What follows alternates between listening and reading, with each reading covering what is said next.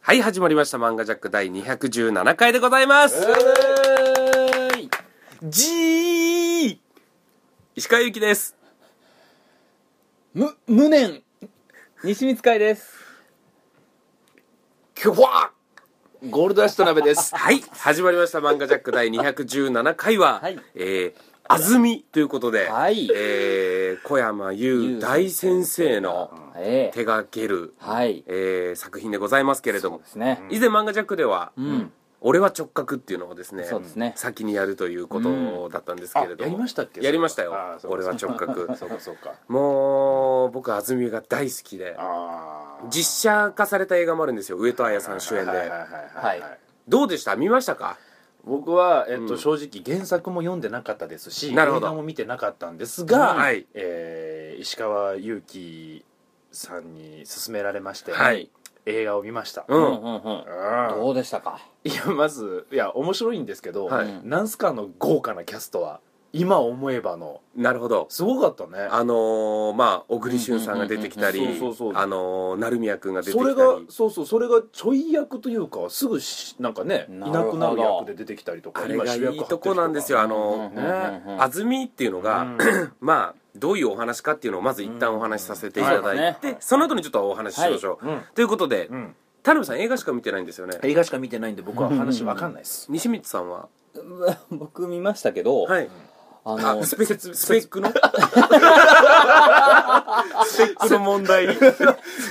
説明かって、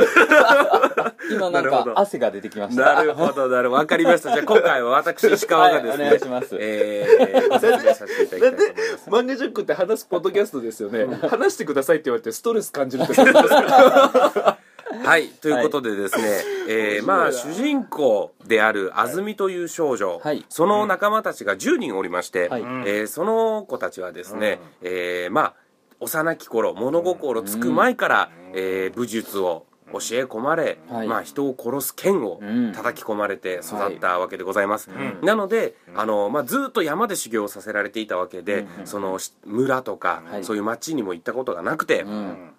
まあ、そこにいるその侍さんたちと、んえー戦わせたらもうはるかにしのぐ力をつけてしまった、えー10人がはいいます、そしてそれを鍛え上げた、えー月斎というですね、んえーおおじいさん G と呼ばれてるんですけれども、はい、そうそいつはなぜそいつあの安住たちを鍛えたかっていうと、えー使命があると、うん。えー徳川天下分け目の戦いがあり、はい徳川が天下を治めたと、うん。でただうんえーその関ヶ原の合戦でおー凄まじい人が死んだとうん。う、ん。うん。うん。もういかんこんな戦は終わらせなければいけないと。ほうんーということで、うんえーまあ、天海という人物がいるんですが、うんその月斎と天海が話し合った結果、うんえーこれから徳川にまだ、えー、敵仇をなそうとする者がたくさんいると、なるほど。だからそいつらを、えーに刺客を送り、うん。えー戦を起こそうとする奴は殺し、うん。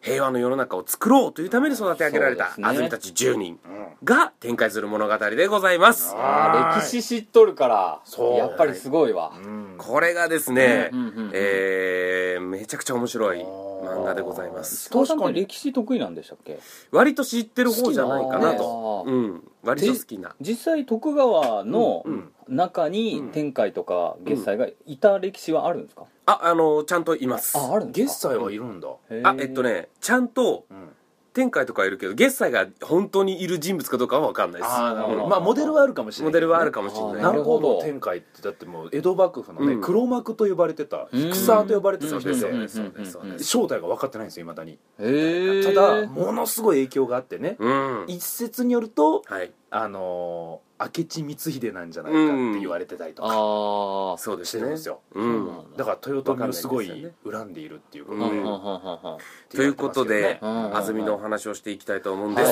はが、はい全然映画と違うね原作原作は、うんえっと、でも、映画バージョンでもうん一緒ですよ。あのー映画大の筋は。ああなるほど、うん僕が見たのは、うんあのーあれ豊臣方を討つといううんうんうんうん。戦をなくすまあそうですけど、うんうんうんというよりかはもうなんか明確なもっと明確な目的がうんうん加藤清正とかあの辺を打つっていう、そうです、そうです、そうです。あれが進んでる話なんですよねえっ、っていうこととか、うんえっと、うんまず、えー、まあ、安住のお話として、原作ではうんうんうん、そうです。まず、あの、一番最初の最初一巻ぐらいでは、うんうんまず心を鍛えるお話ですよね、うんでその後に本当に敵型の武将、うんた悪巧みをしている武将たちを撃つと、うんその中にまあ加藤清正だったりとかを、うんまあ、標的としてやるんですけれども、本当に原作もそこもあります、うん加藤清正撃ったりとか、うんそこの本当に前半の前半を映画でやったんですよ、へー本当にそうですねもう全然前半ですあれあそうなんうや、んあー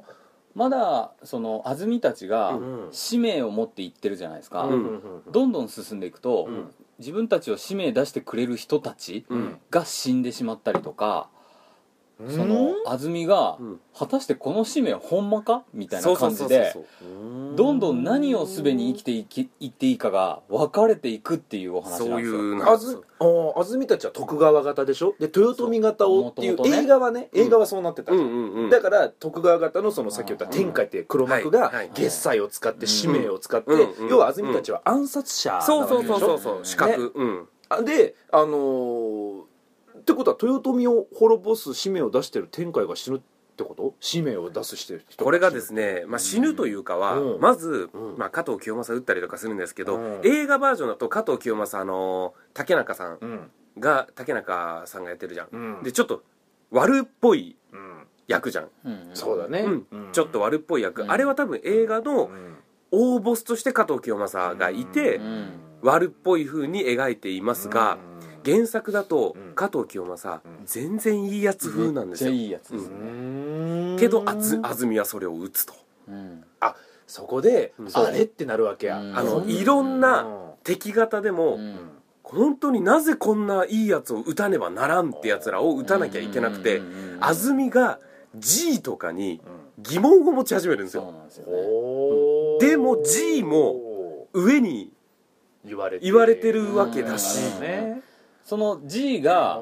えー一番第一巻の説明してあげてくださいよも第一巻のうまずはまず10人の子供たちからあわかスりトーまリしーたが始まったところですよあーそそこが一番肝で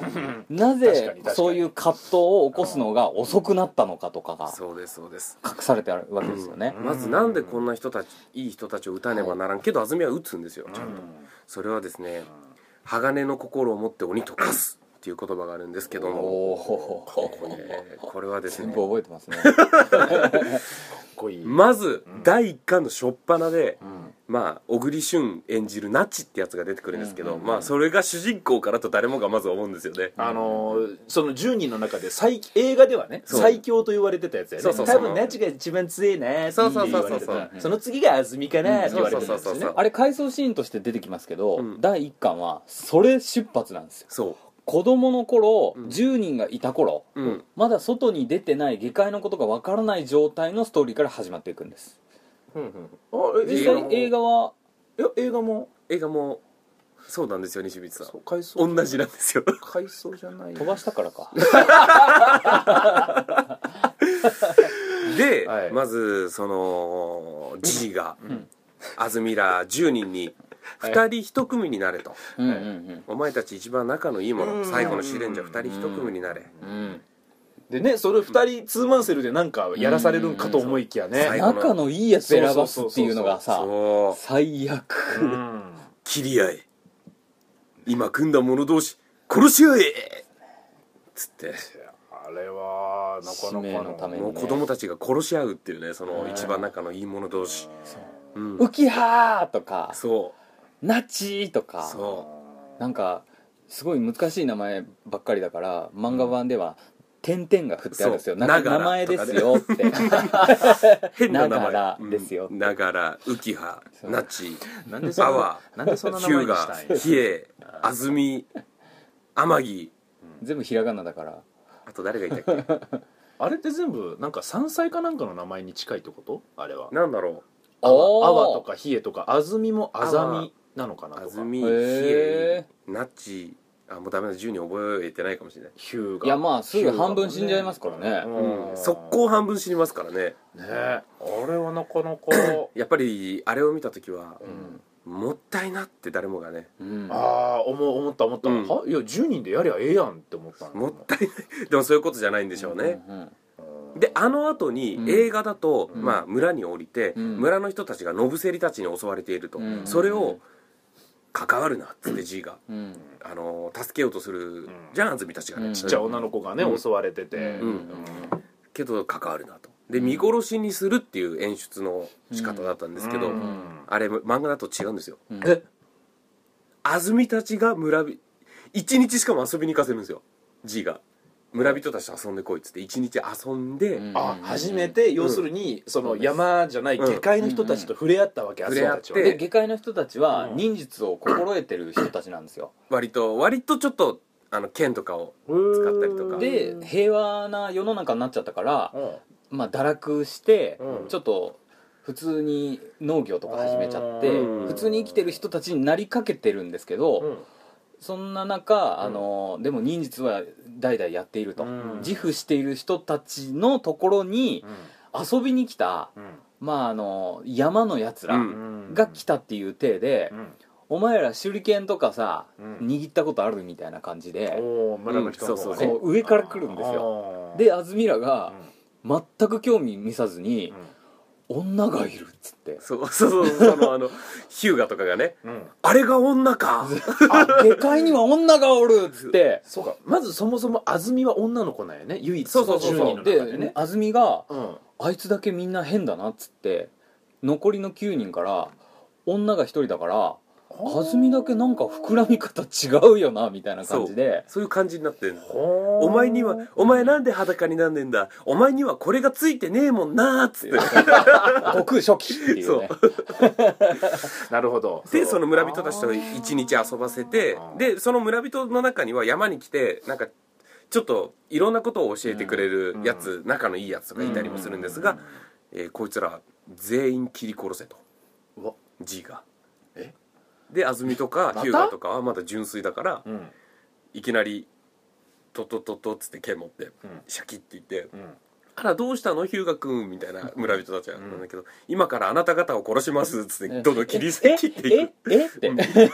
まだ怖がる前ぐらいの段階でブシュってやられるんそうですよえーどういうえー それもすごいな友を切り合わせてもうもっと非情にさせるためだし、うんかなつるほど自分たちの存在を知っている村人たちだから、うん始末しようっていうことで一石二鳥というかそうそうそうだからもうそういうことを全部やってくから、うん事前に鋼の心を作るために、うん一番仲のいいやつを殺すっていうのをやらせたんですそうよそうあーだからそれ以上はもうないじゃないですなかるほどだからもう殺せちゃうんですよそねうあーただ安住がこんないいやつらをうんなぜ撃たなければいけないって疑問になっていって、うんでもまだ G のことはやっぱり信じてるから資格として言われたまま殺していくんですが、G たちがうん資格にどんどん狙われ始めるんですよ、うんうんうんあ豊臣型の田辺さんそこが肝なんですよおおーいいですおねいいですねあれえどういうことこれがだって豊臣方うのん刺客たちが安住たちや G たちを狙って殺しに来て安住たちがいつも結構追い込まれたりするんですよ、うんうんそうなっていくなったら安住は畜生豊臣うんやはりかとなるんですうがん最終的に安住はうん徳川家康を討ちますえ自軍のえトップを撃っちゃうんですよどういうことなぜならばうん邪魔だと思う使命は果たしたとうんその本当に撃たなければいけない加藤清正とかうんそいつらあのーなんなら豊臣秀頼ですよね、うんはい向こうのボスの、はいうんとかを、うんえーまあ、目的の人物を撃ってしまったと、おーそうしたら、うんもう邪魔だということでうん徳川らが G たちを撃つように資格を送るんですよそう今度はそうなった時切にり捨てられたんや、なんだこれはとうんうんおかしいではないかとんんんんいうことで安住がそこでうん気づくんですよなんかおかしいとこれはもう本当に悪いやつでうんうん家康じゃねってなって、そうやよね、うん、そこで自分で判断していくんですよ、そうもう G も殺されてるんで、うんその徳川に届く前には、はいもう資格によりああ豊豊臣の方はねもうだいぶ最初に死んでて、うん G いないけど頑張ってやっと目的果たしたのに今度はえってなったってことね、そうちなみにうん映画版ですと、うんえーながらってやつが最後まで生き残るじゃないですか一番弱いって言われてたその四角10人の中であのー、土井さんに似て る土井さんにそっくりの土井さちんょっをすげえ土井さんがバカキャラやった感じだよねそうそうおいなんだ よみたいな感じのそうそうそうああちょっとわかる、うんとで、あのーあれこれ土井さん聞いてないといいな最終的に安住たちの四角10人ってうん5人残るじゃないですか、 うん安住とうん日向とうん長良とうん天城と浮葉っていううん5人が残るじゃないですか、うんでまあしょまあ結構古い作品だから言うけどみんな死ぬじゃないですか、うんうんうん死に方全然違いますからねうんかつ、うんえー、長良は最終的に生き残るじゃないですか、うんうんあのー一番最後の最後、うん映画だと映画だと、うんだから安住と長良が2人生き残るじゃないですか、うんあれ原作だと、うんえー一巻の割と前半に長良殺されます、え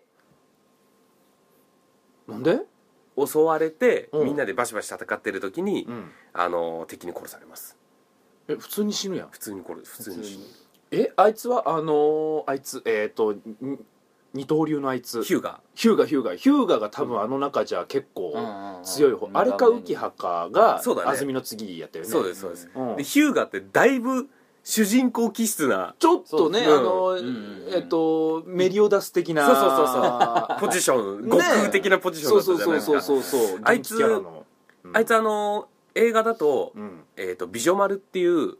あのーあ小小田田切切丈さんはいはいのはい演じるちょっとき気が狂っている、あのーちょっとね、うんですねえっ、となんかおかま言葉の危ないそうそうそうそうそうそう美女丸に殺されるじゃないですか、うんあれ漫画でも美女丸に殺されますおーまあそこは一緒なんやそうただ、うん、うん、これ漫画の方がえぐいですほえっと、八重ちゃんっていう旅芸人の女の子にヒューガっていうのが惚れるんうです惚よ、れるよね途中でやってねそう、んであの映画ですと、うんあのヒューガが「うん八重ちゃん送ってくよ」と、うんそうなんかあの変なやつらに狙われると危ないからで、うん2人で楽しく喋りながら歩いてる時に、うんえー美女丸たちが現れて、うん美女丸とヒューガたちの戦いになるんですが、うん漫画だと、漫画だとうん八重ちゃんがうんあと 100m ぐらいのところにいてヒューガが追いかけてるんですようん送っていくとか最後に挨拶するみたいな感じで、うんそのうん八重ちゃんに会う前に美女丸たちに捕まって殺されるんですよだから八重ちゃんに会えてないんですよお漫画だとうわその描写が半端なく切ないうわ八重ちゃんに会いに行こうっつってバーって走ってってる途中に美女丸たちに殺される美女丸が強えからなんかあれねそれその冒頭でも言ったけど女性を知らない女の子を知らなくてそうそうそう初めて好きヒューガが好きになった子がそうそうそう八重ちゃんでそうねなんとかそのです八重ちゃんたちが襲われちゃったんだよねそう一そうそ回そうそうこ一回助けてうんその後じゃあまた襲われると危ないからってうん送るよのそれすらができなかったんですよあれは映画だと楽しく喋って歩いてる最中だけどそれはそれでっていうところもあるけどないや昔の漫画だから、うんこの読者アンケートとか、うんそんな影響なかったんでしょうけど、うんもし安住がジャンプ漫画であれば、うん絶対ヒューが殺してませんね人全気がある員の生でき返るあー確かあに確かになながら天城ぐらいはまあ、うんしゃあないかってなるけうどんヒューが浮葉あたりは絶対リコールしてはならんならんよね、そうやななんかおお前はなうんうんうん、ヒューガーっつってこそううバーンって現そうれそうてそうグッズになって残したいし そうそうそうちなみに浮葉あの実写版だと、はい、なんかあの加藤清正たちのうんえー櫓、というかそういうところに乗り込んでって、ん最終的に殺されるじゃないですか今までずーっと G の命令聞いてたのに、う唯一 G の命令に逆らってそうそうそう死そんうだんそうだよねうん浮葉逃げろって言われたそのうに G が逃げ捕まっずに、そううん捕まってね逃げろって言ったのに、戦わずにあのただ浮葉最終的にうん安住に切られて死にますえ漫画だ とえなんで、えー、とこれが安住が捕まってしまうんですようんで浮葉がこれ命令に背くっていうのはうん映画と一緒でうん命令に背いて助けに行っちゃうんですよ安住をうんおうあの安住は絶対一人でどうにかするから、うんみんなこの時間にここに集合しろって言われてるのに、うんえー浮葉はうん助けに行っちゃうんですようんうんうんううんんで助けに行った時にあの浮葉も捕まってしまうんですようんうんううんんで安住と浮葉がつあの捕まってしまって、うんそこで淀うん淀様が出てくるわけですよほうほうほう淀君がうんうんうんうんあいつそのは映画には出てこんかったけどねそううん漫画だって出てくるんですようんもうあいつもちょっと頭がちょっと狂っておりましてうんえー切り合えとあどっちか片方助けてやあるれヨドってどんなやつですか女は大阪城にいる女の人ああいましたっけいましたはい大阪城に捕らえられてるわけですよ、うんうんその安住とギャラはね、はいで淀が切り合えとうんででかあのまあいろいろあるんですが、うん漠然と言うと勝った方がうん助けてやる、あの勝った方が助かるみたいなことになって、うん浮き葉はうん安住に切られようとするわけですよああなるほど、うんそうかもうわざとそうでもわざとそういうことが手加減してるとか見えたら安住はそう切りかかってこない、うんじゃあどうするって考えた時に、ん自分の刀を見て刀傷があったらそこをあのー本当にもうどんどんどんどん砕いてってうんあのーそうだそううた受け立ちしたら折れるようにしてなるほどわざと武器破壊でそうそうそうもう無理やんってして、うんズバシュンそうわだからお互いがカキンってなるところが折れちゃってそのまま刺されたそううわー浮きやそのねしかもねこの小山優先生のすごいところが、うん捕まった2人では明日切り合うとうんいうところの心の描写まで書くのねちゃんとあなるほど捕まっそうでてすすねぐにやれじゃなくて、そう一晩廊下なんかでそう捕まってるのうんうんうかんでそそこので間に浮葉がその刀にそうそうそうそう再婚するんやそうああーその間にああもっと一緒に行きたかったなとか、うんうんうわーそういう思いまでを書くうわその前に、うん安住と浮葉はもうキスしちゃったりしてるわけですよちょっとねはでき始めてるんですようんえ安住も浮葉のこと好きになりかけててうんもう好きになっちゃってるのかなあれはあれ原作じゃない、映画だとナチをねあナチを好きだったんですがもう随分感が進んでってそうですそうも今度は浮葉とちょっといい感じになってるところうにわうんそうなっちゃうんですよえ安住はその浮葉ギンってなって刀折れて、うんブシュってなった時のうん安住はどんな感じだった、浮きはーだよねいやーってなったの、そへー浮き葉のことかうだよねジャンプだったら覚醒シュイシュイシュイお母さんがピッコロにそうお父さんは慣れたんだとそう安住は慣れたんじゃなってじいが言うわけですってねいうねえっ、とまあそういう仲間たちの死を経てあれちょっと待ってダメだ僕今「ドラゴンボールすごい」っていうことしか今出てきてないなるほどねまあまあ、うんはいはいちなみにちょっと聞きたいんですが、はいまあ、カイ君安住が好きと、はいうん田辺さんは実写版の方を見てどうだったんですか、あ作品としてそう一番最初に言ってましたけどね、うんその面白いんですけど、うんそうそうそうそうメンツが豪華やなそうっそてうそうそうそういうコメントは、うんはい食レポしてうん困った時に、うんまあ美味しいですけどこれ贅沢ですよねっていうなんかあーなんか逃げのように聞こえたんですけどそうですねあの食レポとか評論の時に、うんあの実際に作品のこと言わずに、うんあの外壁を褒めるっていうのが、うんよく使われる逃げの一手はいですね、うんまんまに聞こえたんですけどああなるほど、うんじゃあそうなんじゃないかな 逃げと らんあんまだった田辺さんはいやあとあの僕ちょっと描写がエグすぎて僕血がダメなのでもうむ正な直る正ほど直ずっと首をさもう見てらんなかったんですよなるほどただ面白いから見ちゃうののはあったけど、うんちょっとエグいから漫画ならいいんで漫すか画ならいけなあのでるほども漫画でもリアルすぎるとちょっと連鎖でイメージできちゃってダメだけ どど、ういうことや多分まあ漫画でイメージせん用ように見るってどういうことあのー大丈夫だ田辺さんそれも う田辺さん女だったらおしまいだよ、えそうですよ、うん僕女子だったらおしまいですよ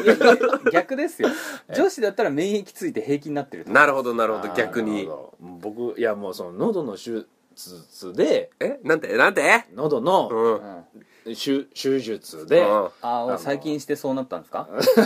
まあの最なん近だしょうがないよねちょちょっとつ待っいてこの間の記憶はリンすぐリンクしたのはしょうがないよねなんだろうな記憶のことはいいけど噛むことを西見ちゃんに指摘されるの はなんかこう納得がいかんな あのちょっと血がダメになっちゃったんですよそれでトラウマでなるほど喉の喉の手 術でもう一回行った方がいいんじゃない ですか喉のなんすか田辺さん もうええわあずみの話しようよいやでもあの漫画はちょっと読んでみたいです話は面白おかったですよ話は面白そうなんで、うんだいぶ面白いんですよ、やっぱ歴史知ってる人ってそれがあるからいいですよねですしうん、ああ確かにね、うんそうそうそうそう、歴史も好きやし、うんあの俺は直角見てないけど僕大井龍は馬いはいはがいすごい好きなので、うん同じ人だっけ小山優先生ですそうですよよあの絵柄は好きなんですよ僕、うんなのでちょっと読んでみたいやっぱでりえねでも大井龍馬がのうん作品で出てくる女性には何も感じんけど安住にはすごい感じますよねなるほど感じる、安住はいもういやね安住がお多分ですけど男目線は誰を恋して、うん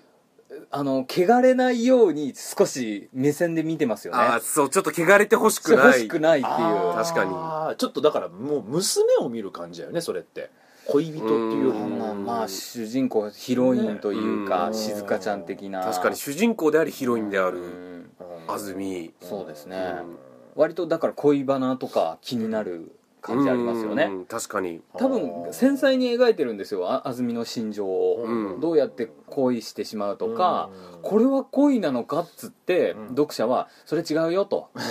あの騙されかけてるよって思ったら気づいてくれてホッとしたりとか、なんだろうな多分だからそうねお父親とかあとなんうんかアイドルのファンみたいな目線なんやろうね、うんそれは、ではこの安住なんですけれども、えーいろんな風に展開していくんですが、うんはい実はうんもう一個「安住」という作品が出てましてあおううんあのね僕そっち側はね、うん読んでないんですよふんふんなんか話によると、ふんうん明治時代に安住がいたらみたいなうんえ漫画小山優先生小山優先生ああえああそういうこと、そうそうあそうーにえ安住え本編は終わったんですか本編はたし多分終わってるのかななんかよくあるほら「セイント・セイヤ」もさ、あの車田先生じゃない人が、あのーチャンピオンで書いてはたいりはいはいはい、するのがあるやんか、うんうんうん聖夜じゃなくて天馬っていう主人公になってたりとか、うんうんうんうんそういうパターンじゃなくて本当に先生が、うんすそのなんていうの明治時代が変わったらのパターンで書いてるってことそういうことでえす、えうん、小山優先生が書いてますそれ西尾ちゃんたち原作好きなら、うんそっちもハマるんじゃないのいや面白いんだろうけうどんあのなんかまだいけないというか安住だけですげえ関数ありますから、うんなんかあるのそっちまだ全部見れてない何で巻すからあんだろう全部で30超えてますよね、しかも一冊一冊が太いやつだし、うんああそうえかそうか下手したら50ぐらいいってんじゃないですか何巻あんだろうあれ、めっちゃ昔からありますからね、うんだかなるほどああそうなんやそへえらさらっと読めてしまううごめんなさいんいいですねうんちょっと好きなキャラクターのお話とかしたいんですけれども、うんはいその四角5人うんうんもうん以外でもういいキャラクターがいっぱい出てくるじゃないですかうんおーまあいいいいキャラいいキャラあれそっか田辺さんだと僕映画の方になっちゃうんですよ実写だから実写だとそんなでも遠藤健一さんそのう遠藤源一さんのキャラめっちゃ良かっためちゃくちゃいいでしょあれすげえわかるあれ原作にもおるのえっとねあのちょ安住たちを狙う、うんあのとね豊臣方が、うんうん安住たちの存在を知って、うんじゃああいつらを消そうって資格を遅らせる、その資格というかなんか変なね、うんうんうんうん野党集団みたいそうなそうそうあれって金閣銀閣って呼ばれてたあ名前までちょっとあそうですよあそ金うか閣銀閣なでんか銀閣兄が貴って言ってたから、うんあれがねあの辺がまたちょっとね、はいすごいあやふやで、うんおそらく原作の「金閣銀閣」はこういうふうこいつらで描いてるんだろうなっていうのは最後のシーンで出てくるんですよあの、バーンって鉄砲撃たれて野党たちが「うん何俺らまで撃ってんだ」って無法みたいなの起こす野党らいるじゃん、あいつらのイメージが金閣銀閣なだと思うんですよ、うんでも名前違うやつに当てられたりとなるほかどなるほうど、んねなるほどしてるんですけ遠ど藤さんたちのは3人組だったよ遠藤さんそうそはうそうトそうップでその下そうそうにその兄貴みたいな、うんその本当の兄弟か分かんないけどねそう本当に八重ちゃんたちを襲うそうそうそうそうそうそうそうそうやつらが3人組でいるんですよ、うんうんそれそれだそうったそねう多分それなんですよあの腕相撲して、あーバーンと弟負けて、なんかその負けた方にはなんかねそうそうそうそうそうあのー狂気があってそうそうそうそう手に穴が開いちゃってみたいそなうでもそれであーって痛がるのかなと思いきや、うんうんうんうん穴開いてかっこいいみたいなちょっとやっあぱー狂気の感情を出してるそうそうそうそう2人組ねうんああと堤真一さんもいますいやいないです遠藤健一さんですそうあのーあれ金閣今いやあの堤真一さんじゃないんだ2が安住2に金閣銀閣ってもうはっきり出てきててそれが小栗旬とかあーえ小栗旬さんがそっちで出るのあのねこれねちょっとややこしいんですけど原作だと金閣銀閣ってやつが出てきて、それ野党集団なんですけど、うんうんうんなんかいろんななんだかんだいろんなことがあって、んあのー安住たちが、えー追い込まれる村人たちと一緒に追い込まれる時に、んえっ、と安住が、んその追い込んでくる殿を、んなんだろうこの捕獲しに行くというか、うんあうのん一気ねそう頭を取っちゃえばみたいな、ね、そうそう頭を取りにうん敵の、うんはいはいはい行っちゃってはいで、そのじゃあ村人たち大勢に襲われてるからやばいっていう時に、金閣銀閣とかもなぜか安住たちのまあいろんなことがあって味方になってるんですよ、それで金閣銀閣は安住たちのその村人たちを守るために、んというかじあと自分らもうん追い込まれてるから、うん戦うんですよすげえ、うんで安住が殿を捕らえるまで持ちこたえてくれよっていうふうになってて安住はうんうんうん金閣銀閣はもともと悪い野党なんだけど、んその時一時仲間みたいになるんですよ、うんなるほどそうっていういいキャラが出てくるんですよそれを実写版だと、ん多分金閣銀閣はそのもともと野党なのに味方になるっていう描写を、映画版の一番最後の鉄砲で撃たれて、名もない野党たち、あの、うんのイメージなんですよ多分見た目もその歌舞伎ものっぽい見た目だしけど安住2で本当に金閣銀閣ってやつらが出てくるんですよなのでちょっとややこしいんですけあどーそうそうそうそなんうだそう漫画と実写版でちょっと金閣銀閣のポジションがややこしいうん見た目は絶対こいつらが金閣銀閣なのにでもいいやつらだし安住も漫画では金閣お前のことは忘れないっていう感じの中になるので2で代表的なキャラとしてそうか出てきてるし共共闘するからねやっぱそうそそうそうそうこはうん仲間っていうか共通の敵ができてそう一緒に戦うっていうパターンでしょずあっいと「いな安住お前を犯したかったぜ」っつって死んでくんだなけど最る後うわなるほどねそういうそのもう浴場丸出しなんやそやうそうっぱそう野そう党やね野党やかまらあ安住の方が強いですから無理なんですけど、なるほどねだから安住つ安住強えからお前らじゃ手に負えねえからやめろっていう感じになったりとなかるほどいいですね僕はまあそのちょっと話戻すと好きなキャラ、まあ、映画の実写でいうと、うんその遠藤さんっていうね、あのー今も「うかわいい」ってやつそうそうそうそうなんかキャラクターがとにかくあの、にやってしてちょっと危ないやつなんだけど、そのなんかすいユーモアのセンスがある感そうじのねそうそうそうひょうひょうとしてるどこか、あれやられちまったうっていうんああみたいな感じで死ぬとかね、うんうんあーそういうキャラなんで僕あれ好きびっくでりすしねたそうそうそうそう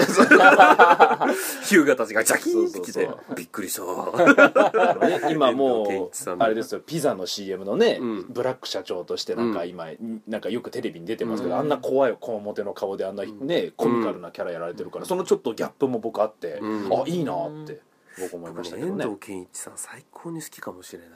ないね、うん、なんかマンパワー感じるよねなんかねクローズの時もねやっぱね出てくるのクローズに出てくるよ何役でえっとまあ結構もう大人というか、まあ、おもうねヤクザの役でうんうん遠藤憲一さんうん西水さんあへー出てきてないあの今こっそり石川の iPhone を取って遠藤憲一さんを調べようとしましたね画像検索でえあのまあ言ってもいいかピザーラってあの CM 知りませんえあ今画像間違で見せったよ堤真一さんだと思ってた堤真一さんではないあ映画の方ねうんみ見えてたなるほあどだかじらゃあかちょっと似てるんだよね確かになん確かになんかちょっと、はいちょっと申し訳ないけそどうなんだ雰囲気というかちょっとねうんちょっと似てるうんだから俺は間違えてたわ堤真一さんと遠藤憲一さんが大好きだと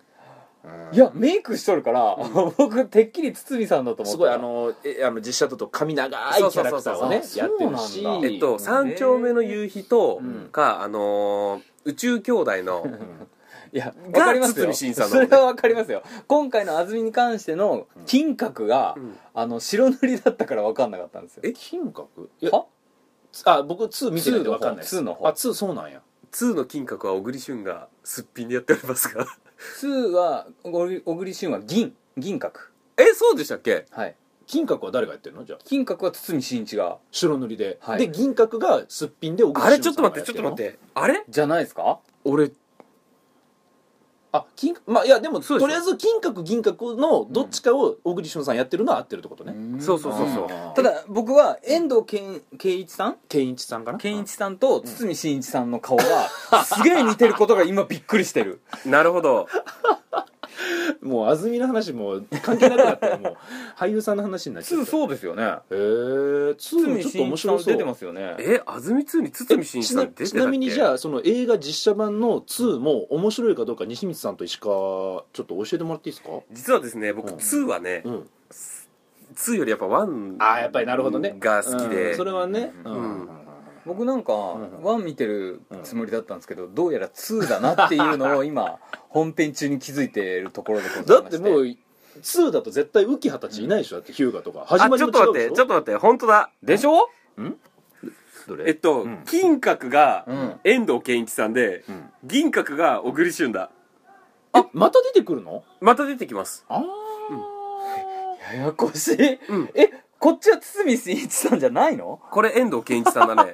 ただワンの方のその僕が言ってるキャラクターも遠藤さんだよねそうそうそうえややこしい、つまりあの安住には堤真一さん出てないってことだね石川さんなんで映画版見ようっていうことを提案されたんですかえっと1を見てほしかったんですよとにかく俺は1が僕大好き2見ちゃったし、うん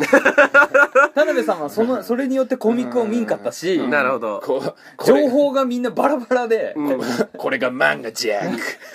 ごめん俺2はねそそんな真剣に見てなくうてわうわうわうわなるほど1回しか見てないかなり昔に1回見たっきり遠藤健一さんがでも遠藤憲一さんはもろ金閣、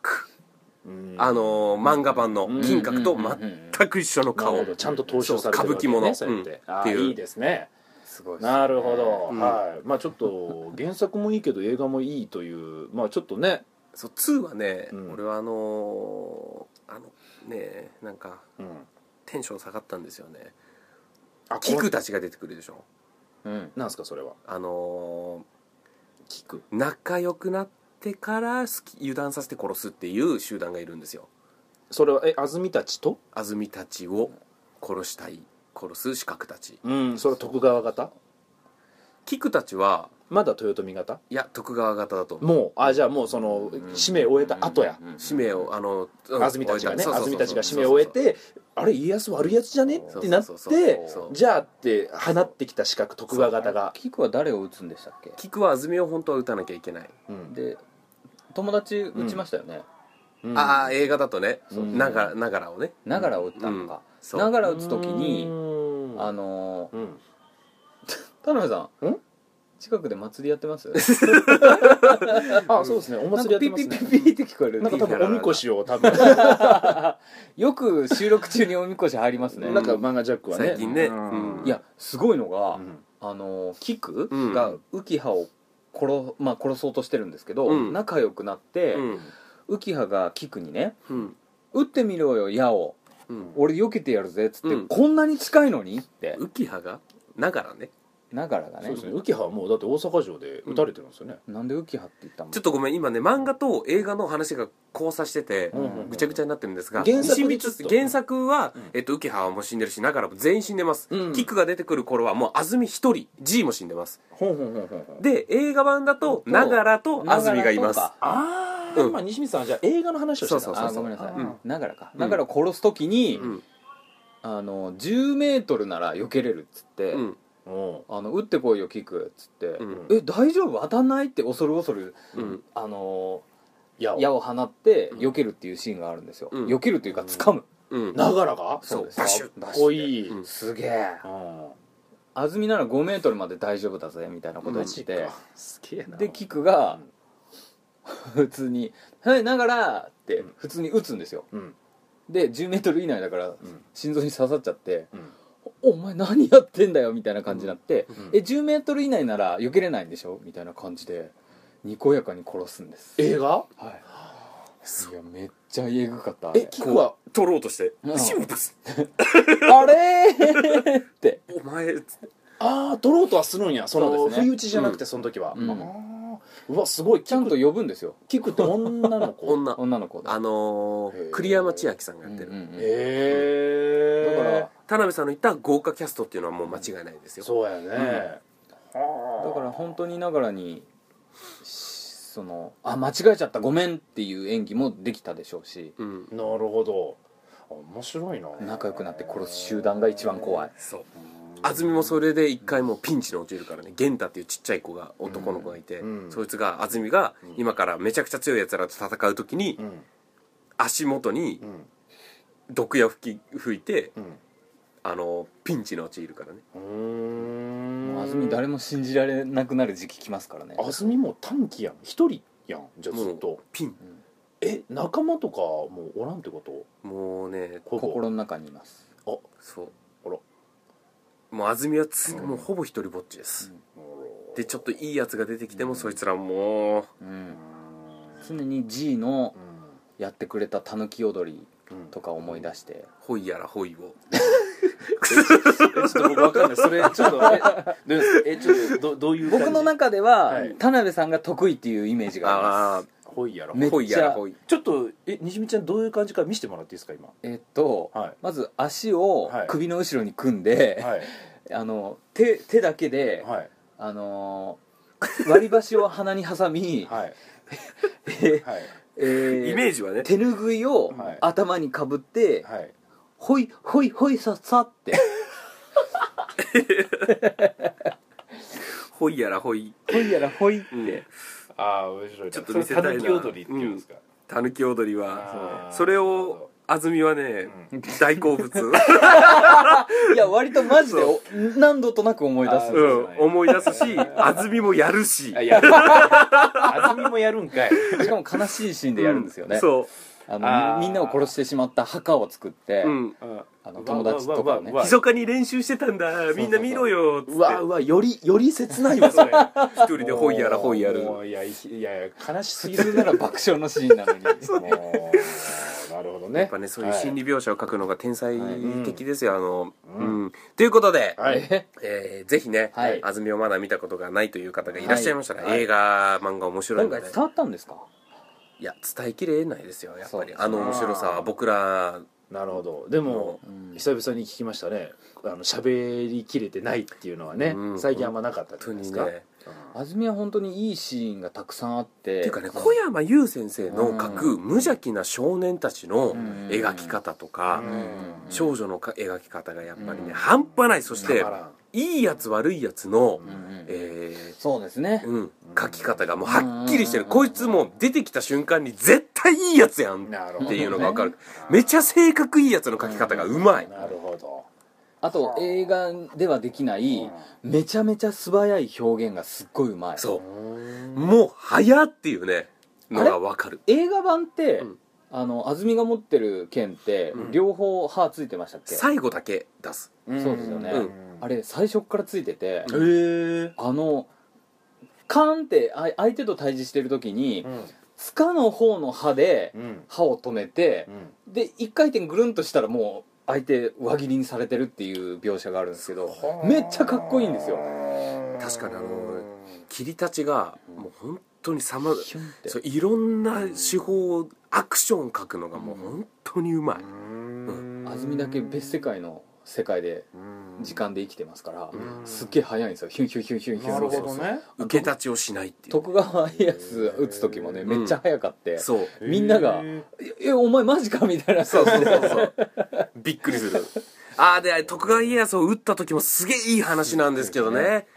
うんあの天才剣士2人がいてうんうんうんうん、もうその2人たちとの仲や良りかとっりたんですよね安住ともそうそうそうちょっと仲良い感じで徳川方の天才徳川方の天才剣士2人が護衛でいて、うん柳生とかあそうあ本当に柳生一派の人たちうでわすさすが柳生宗則とかじゃない宗則じゃないであすじゃない宗則の、ん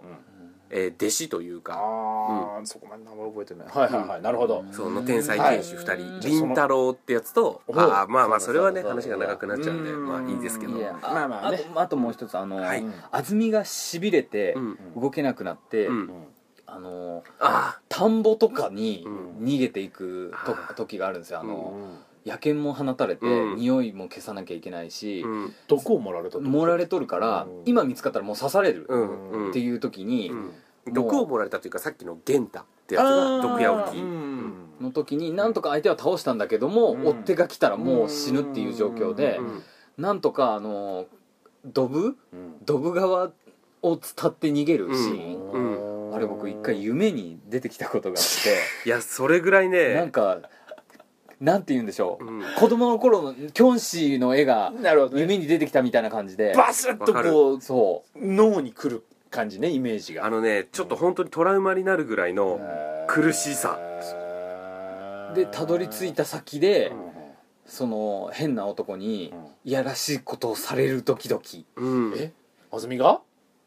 ぽかったんだけどなんとか大丈夫だったんですけあよかどった読者的にはこの脱がす裸にされてますからえ「嫌だけどいい!」ってうえんえ 読者ああ側ーが西見さんがねびっくりした安住がそんないこやと言ったの僕ではないです読者が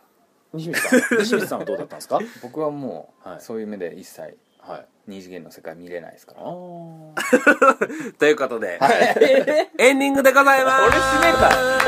ーふわっといやーとでいちょうっとねことでの締め今度から僕にしてもらっていいですかやっぱねそのちょっとね名前がゴニョゴニョしたりとかね、うんちょっとあったかもしれないんですがその辺はねあああいつなんだなとイメージしていただければと、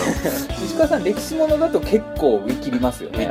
違うあのね名前覚えられないんですよいあいつだろうなってイメージはできてても,、もう似てるからそうですね名前が、もう今度から眉毛つながってるやつとかそういう言い方にしましょうようんインパクトの方でそうそうそう名前じゃなくて名前は記号でしかないから、うんううんん覚えらんないおーいいですね、うんはいはいはいということでね、はいえー次回のトークテーマなんですけれども、うんはい次回のトークテーマは、実はですね「フェイトをやる」というですねお話を少し前回の放前送回ですかね、にしてるんですが、ここはですね、はいちょっあれあれあとれ今までと一風変わった放送をお届けしようかとあら思いましてはフリートークのようなフリートークではないよ1個のテーマを30分話すんじゃなくて1つのテーマを10分ずつぐらいで区切ってバンバンやるっていうああなるほどショートコントでいうとショートコントのショートコントで言うとショートコントなるほどコントで言うとショートコントなるのほど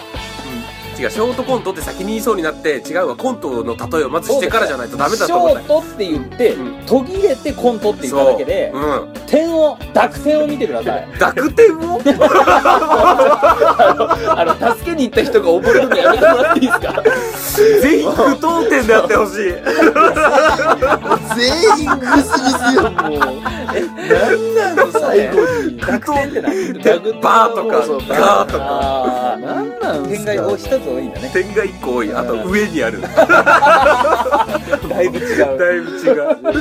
ということで何て言うんですかねオムニバスチックな形で、えーお話をしていきたいと思いますので皆さん聞いてください、それではまた来週、はいフェイトも必ずやりましょうねやりますやります、デートも必ずやるんですがみんなが